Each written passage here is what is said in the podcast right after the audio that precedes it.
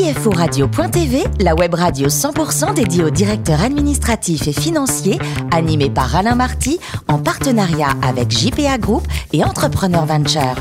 Bonjour à toutes et à tous, bienvenue à bord de CFO Radio.tv. Vous êtes plus de 11 000 DAF et dirigeants d'entreprise à nous écouter chaque semaine un podcast. À mes côtés pour co cette émission, Hervé Puteau, président de JPA Audit. Bonjour Hervé. Bonjour Alain. Ainsi que Frédéric Zabocki, qui est CEO d'Entrepreneur Venture. Bonjour Frédéric. Bonjour Alain. Et Richard Fremder, qui est rédacteur en chef adjoint de CFO Radio.tv. Bonjour Richard. Bonjour Alain. Est-ce que vous aimez chasser? Eh bien écoutez, j'aimerais bien essayer. Oui, j'aimerais bien essayer. Et si j'essayais, j'aurais certainement une lunette de visée Carl Zeiss. Ah, eh oui, c'est ce que va nous dire en tout cas notre invité, Samy En tout cas, ce sera son conseil puisqu'il est DAF de Carl Zeiss France. Bonjour Samy. Bonjour. Alors, vous êtes natif de Bron, près de Lyon. Vous venez à la finance un peu par hasard après euh, Subdeco Rouen. Pourquoi par hasard? Bah, c'est vraiment, c'est vraiment une, histoire de rencontre. Euh, j'étais en école de commerce et je, passais plus de temps à faire la fête que, que suivre les cours. Et, comme euh, beaucoup d'étudiants en école de commerce. Comme beaucoup d'étudiants, évidemment. Et, et euh... Frédéric Zabowski, parce que vous avez fait des diplômes ah, de belle école, Lyon et les CSK. non, mais pas du tout. Alors, bien vers vous, Samy. Et donc, euh, mon colloque revient et me dit tiens, je, les cabinets d'audit viennent pour euh, faire une session de recrutement, euh, ça t'intéresse Je lui dis bon, j'ai relevé le défi. Et donc, j'ai acheté un livre sur l'audit parce que je savais pas du tout ce que c'était. Et puis, j'ai passé l'entretien, j'ai eu le poste et pas lui, donc il m'en va encore. Mais voilà, c'est comme ça que je suis arrivé par hasard. dans l'audit qui m'a plu le temps d'un stage, mais pas, pas, pas, plus que ça. Je me voyais pas, voilà, le côté, le côté scolaire n'était pas vraiment mon voilà je je, je, m'y voyais pas de nombreuses années mais c'était euh, voilà une, façon d'entrer dans le monde de la finance intéressante. Vous aviez trouvé une voie mais perdu un ami quoi c'est ça? C'est à peu près ça. Ok après vous partez en coopération à Budapest. Je rappelle c'est quand même le Budapest des années 90 euh, c'est un vrai choc culturel là Complètement, complètement. Bah, c'est-à-dire qu'en fait, je suis arrivé dans une société donc euh, euh, filiale de Vivendi à l'époque, donc qui avait gagné un, appel d'offres pour être opérateur télécom dans une région proche de Budapest. Et euh, choc culturel, société qui avait qui avait trois jours, et vous avez vraiment voilà une économie qui s'ouvre à l'économie de marché avec des situations vraiment vraiment cocasses. Par exemple? Ah bah vous vous retrouvez, bah, c'est-à-dire que c'était les premiers les premiers grands magasins qui ouvraient et donc, vous aviez des, gens qui se filmaient avec des caméras HD en train de faire leurs courses dans les, dans, les, grands supermarchés. voilà, c'était ces chocs, ces chocs-là sont intéressants ou bien quand on demandait, on demandait aux candidats de nous envoyer des, des, photos avec CV, ils nous envoyaient une photo avec toute la famille sur le canapé. donc euh, voilà, donc c'était. Ah bah, voilà. Vous aviez le choix, au moins. non, c'est intéressant. Mais pour autant, c'est moi j'ai beaucoup appris aussi avec. Euh, avec des collègues euh, hongrois qui avaient vraiment une, une culture très intéressante puisqu'il faut voir que eux euh, étaient partis euh, quand ils étaient pays satellites ils, sont passés de numéro un donc de, à après pays qui était un peu plus à la traîne quand ils ont mais en tout cas c'était une très très belle très très belle aventure alors après vous entrez chez CGTEL c'est la grande époque Messier. Vous avez vécu plutôt moyennement bien j'imagine l'aventure vis-à-vis? oui, c'est une belle anecdote, effectivement. Moi, j'étais contrôleur de gestion, donc euh, mon job consistait effectivement à, essayer de, voilà, de, préserver les, intérêts de l'entreprise. Et quand vous retrouvez avec euh, bon, un, Jean-Marie Messier qui était quelqu'un qui était très visionnaire, mais un peu trop tôt par rapport à son temps, euh, c'est vrai que voilà, la dilapidation des fonds, moi, voilà, à un moment, je me suis plus, plus complètement retrouvé. et c'est vrai que c'était un, un, un, choix assez long de dire je, je quitte cette société parce que c'était vraiment la société dans laquelle tout le monde voulait être à l'époque.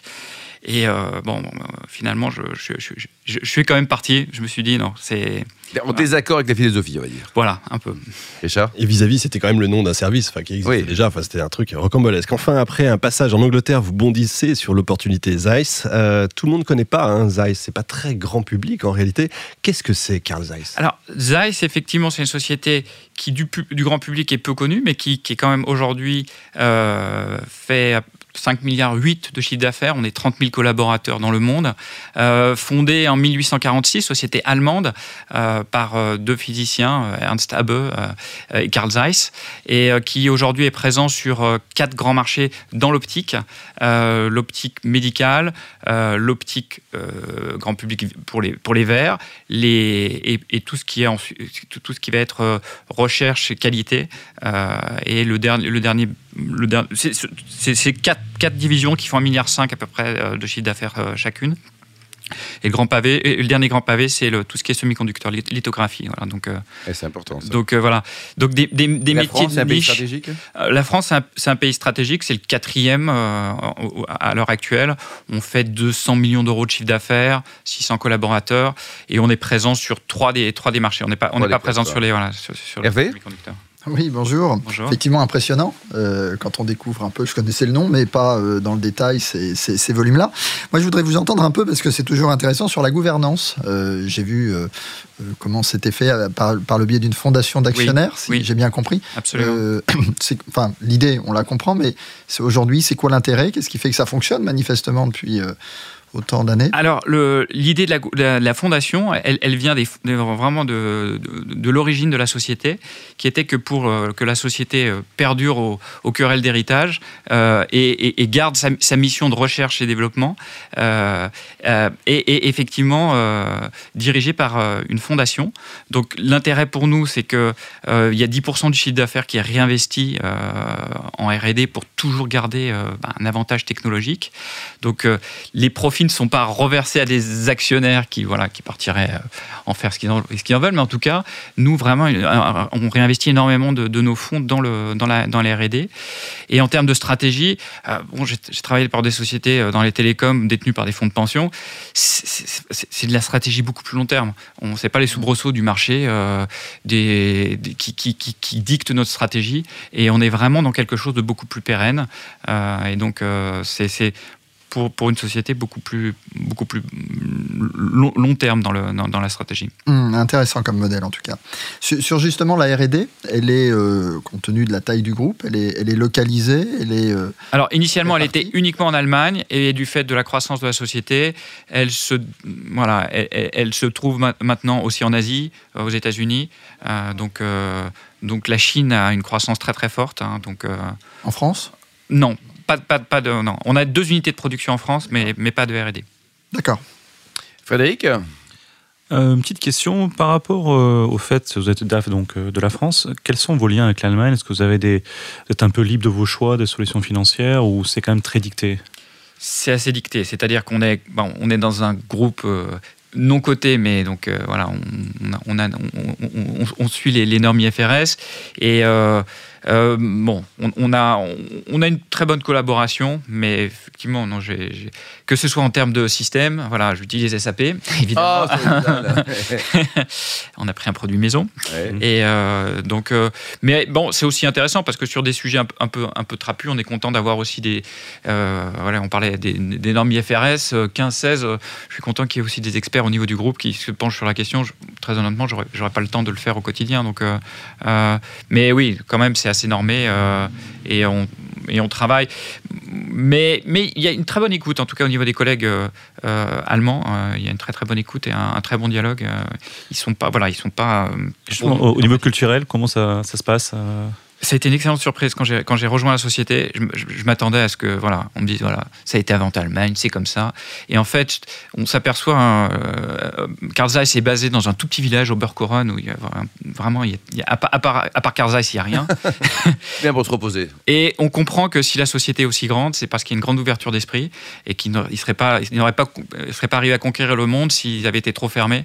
Et euh, il y a une très très très bonne qualité d'écoute, moi, qui, qui me plaît. C'est ce qui fait que j'y suis depuis 2006 et je, m'y vois encore longtemps.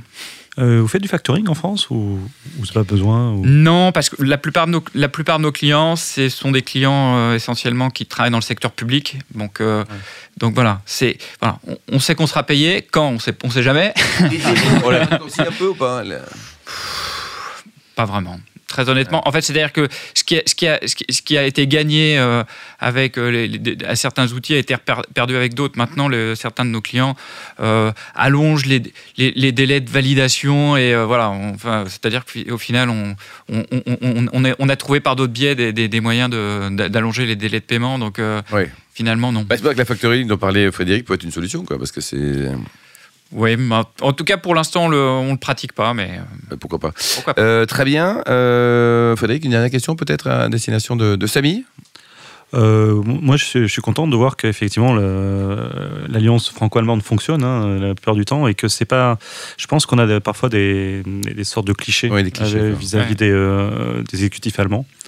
je suis content de voir que quelqu'un, depuis 10 ans, 12 ans maintenant, euh, travaille bien avec, euh, avec les Allemands. Mais ça, c'est bien, c'est bien, il faut le souligner, parce que dans l'autre sens, mais ça peut marcher aussi. Et les exemples vivants, c'est vous, Samy Hervé? Voilà, puis juste peut-être insister sur l'ouverture dont vous faisiez part, puisque j'ai vu que euh, le groupe s'engageait pour un certain nombre de causes, et je voyais notamment la protection des rhinocéros. Donc, il y en a beaucoup en Allemagne, beaucoup en Allemagne. en particulier ah, J'ai vu l'autre jour Frédéric qui est en photo avec un rhinocéros en Allemagne. Oui, mais ça... Vous aviez beaucoup d'allure. Le capital, le capital de la marque est très très important. Hein. La société a été fondée en 1846 on fait très attention à ce qu'on fait. Et donc, euh, bon, après, ça fait partie aussi, la société a une vraie mission. Et euh, donc, euh, oui, oui, c'est quelque chose auquel on est très sensible. Bon, dites-nous, Samy, là, le plus beau métier du monde, c'est DAF ou tennisman professionnel? Ah, Celui que j'ai pas fait, malheureusement, mais j'aurais rêvé d'être tennisman professionnel. Mais bon, aujourd'hui. Vous êtes classé combien? Non, j'ai pas de j'ai pas de classement. je, suis trop pris par mon travail. J'adore le tennis, quoi. Mais j'adore ça. Et à votre avis, le, futur Français qui va gagner Roland Garros, est-ce qu'il est déjà dit J'aimerais bien. Pour l'instant, on voit pas dans la nouvelle génération. Euh, mais euh, bon, euh, non, je crois, je, crois plus à l'équipe de France de foot que l'équipe de France de. Enfin, de basket, de basket. Et de basket, oui, depuis, depuis peu. Ouais. Depuis peu quoi. Alors, côté, côté restauration, vous aimez le, les, bonnes tables? Vous avez une bonne adresse à nous conseiller? Un petit resto sympa, un bistrot euh... Oui, alors moi, ma spécialité, c'est de, dénicher les, les, restaurants avant qu'ils soient étoilés. Donc, chaque année, j'attends le classement et puis chaque fois, j'en trouve deux, trois. Ah, c'est bien ça Ouais, ouais, non, je suis assez. Voilà, j'en teste pas mal. Un restaurant, Oka, restaurant brésilien avec un chef qui a, qui a, qui a, bourlingué. Basé à Paris Basé à Paris, à Paris. Dans, dans, le 13e. Et qui, euh, qui est un donc, brésilien qui, qui, est parti en Australie et qui, est, bon, qui a été étoilé l'année dernière. Mais enfin, moi, je trouve très, très, très belle découverte. Vous aviez déniché avant Que j'avais déniché avant. bravo. Côté vin, vous êtes plutôt Bourgogne ou vin des Pouilles euh, les deux, mais c'est vrai qu'aujourd'hui, j'adore le vin des Pouilles. Mm-hmm. Et pour terminer, vous allez régulièrement également au théâtre. Qu'est-ce que vous nous conseillez comme, euh, comme pièce, en tout cas laquelle vous a récemment ému? Ah, je, suis un, fan absolu de, Michalik, donc, euh, qui, est, un auteur qui, a succès. Euh, Edmond, euh, qui est sa, pièce la plus, connue, hein, qui, a, gagné un Molière. Et voilà, c'est un, auteur que je, que, que, je vous conseille parce qu'il il révolutionne le, la façon de faire du théâtre vraiment de façon très, très, très, très, très intéressante. Merci beaucoup, Samy. Merci également à vous, Hervé, Frédéric et Richard. Fin de ce numéro de CFO Radio.tv.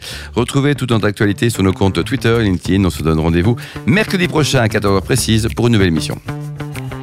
CFO Radio.tv vous a été présenté par Alain Marty en partenariat avec JPA Group et Entrepreneur Venture.